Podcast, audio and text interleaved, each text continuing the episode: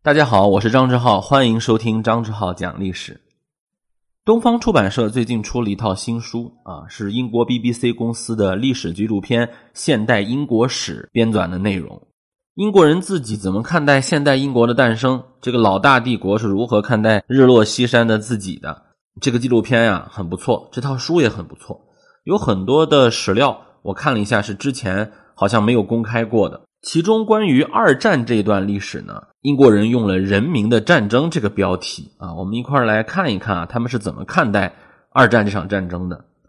英国人认为啊，如果说失败和成功相比的话，其实失败更能铸就一个国家啊。尽管英国确实也是二战当中的胜利一方，但是大家想想，在最初的几年里，那英国人经历的那可都是失败啊。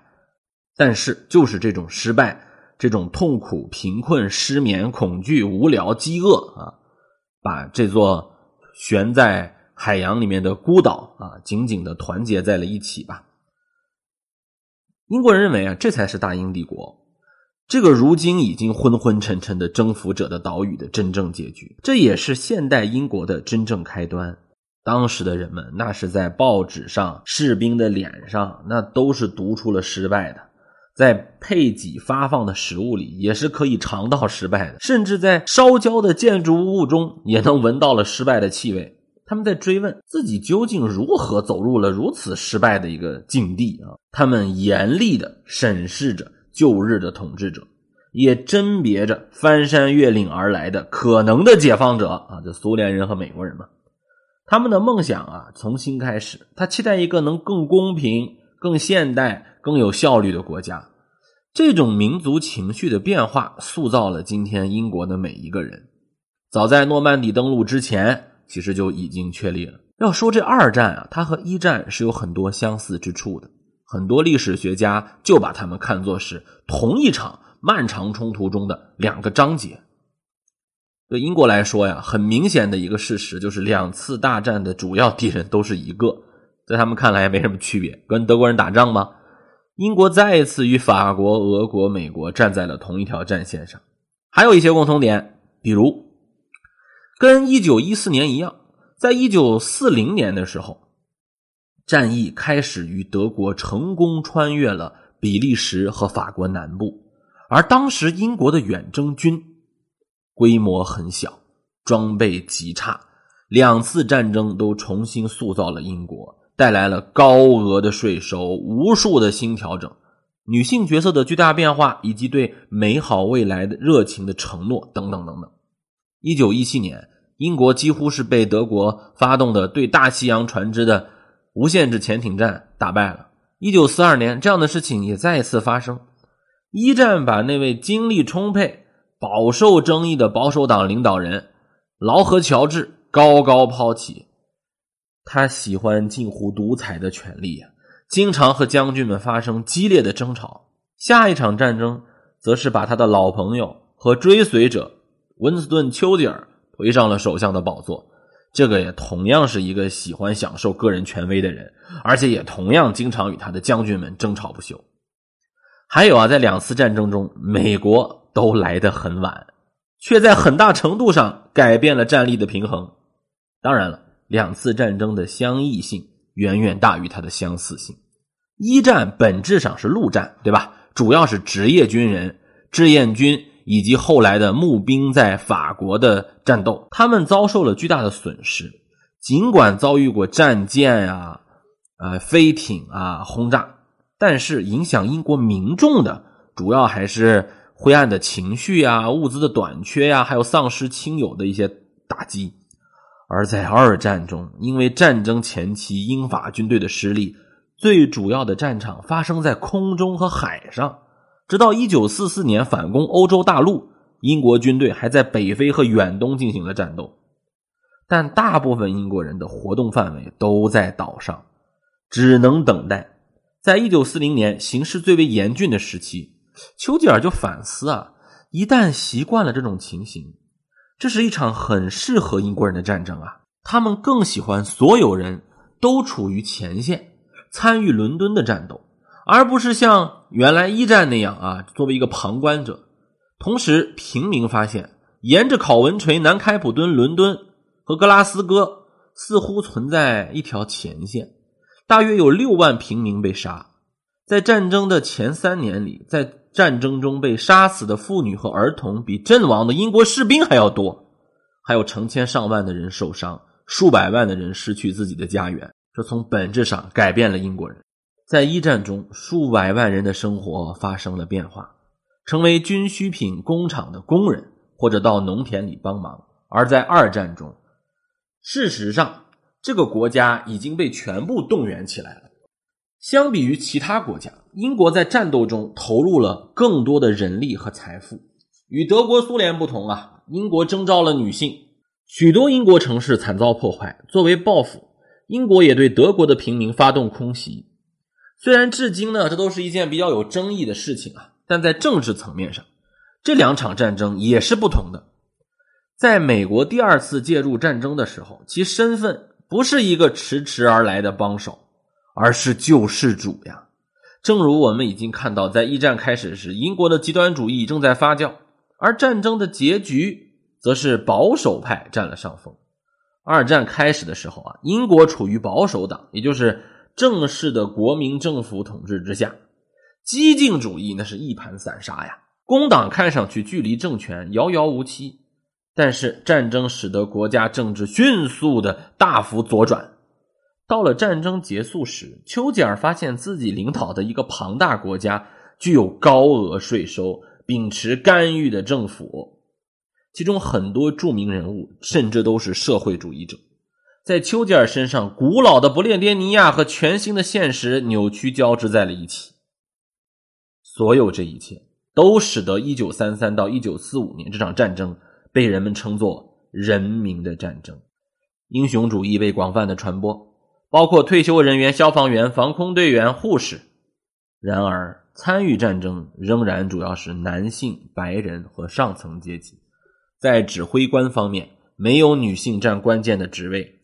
许多塑造了战时政策的知识分子，包括凯恩斯、贝弗里奇，还有重要的白厅官员、军队指挥官和大多数议员，都毕业于工学和牛津、剑桥的男性。只有日益重要的科学研究者的世界里，有极少数出身工人阶级的工党大臣。我们能听到比较粗犷，但是当时啊，他们还是默默无闻的。阿道夫·希特勒输掉了战争，他的诸多错误之一就是认为英国人不会参战，即使参战了，也坚持不了多久。但是希特勒在身后留下了，但是希特勒在身后留下了一个改变了的英国。他给英国带来的改变远远超过任何一个英国领导人。希特勒调动了全部力量进攻英国，用统一意识形态发起了非常有组织的战争，迫使英国必须变得也有组织，也更团结。虽然这是一场为国内也包括帝国的殖民地的自由而战的战争，但英国人民在战争结束时收获了前所未有的税收。规则、自律等等等等的品质，虽然在战争前的确应该谴责无能政客的领导力，但在战争期间和战争后，政治阶层达到了一个英国历史上的制高点。第一位记录这场战争的伟大史学家就是丘吉尔本人，他的著作因为辞藻华丽、细节生动、叙事宏大，具有很强的可读性。但是，他也对发生的一切进行了美化。他的叙述带有感性色彩。在他之后，出现了源源不断的军事回忆录、战争电影、日记、通俗战争历史读物。在湍流的底部，还涌现出了给男孩们看的战争漫画。他们同样演示了英国的失败，以丘吉尔的方式对其进行理想化。黑暗的岁月，美好的时光。潮流的逆转，喷火式战斗机飞行员是冷漠的工学学生心中的英雄。英国大兵坚韧而顽强，德国人是愚蠢的虐待狂，而英国公众则清心寡欲，坚守一切。至于美国佬，他们来的太晚了，而代表苏联人的刻板印象从冷战开始，所以这一切都是自然的。战争已经够痛苦了，一战幸存者书写的反战主题没有再次出现。对于希特勒没有提出异议的余地，到了二十世纪六十年代，一些历史学家才开始重新审视这场战争，发掘出了一些埋藏的、令人陶醉的丘吉尔式叙述下的罪恶。八十年代，修正主义最终涉及了伟大的丘吉尔本人。不过，这些对战时领导人批评啊，对于英国公众也没什么影响。在 BBC 的民意调查中，他仍然是有史以来英国最伟大的领导人。他的书籍依然畅销。最近几年来，一小部分作者，主要是美国人啊，提出了以前不可想象的论点：如果英国没有参战，而是寻求与纳粹德国达成合作、平等条约，那么是不是对世界更好呢？他们说，随后希特勒可能是要把犹太人送走，很有可能是送往非洲，这样就不会有全球性的冲突了，就没有斯大林格勒战役。没有广岛原子弹，希特勒或许会变得软化，或许会被推翻。总之，人们付出的代价可能会比现在要小。这些都取决于一个平行宇宙或者反事实的二十世纪的大胆猜测。随着越来越多的历史学家深入研究纳粹德国，这种可能性看起来是几乎没有的。希特勒根本就不可能软化。在英国，这种想法本身就足以激起愤怒。这场战争以及对英国人的记忆方式仍然是非常重要的。最近有一批关于二战的书籍啊，主要是口述历史啊、日记啊、信件啊出现了。对日记和访谈的大量观察档案也出现了。他们自下而上的讲述了战争的故事，这是与丘吉尔的叙述相对的人民的历史。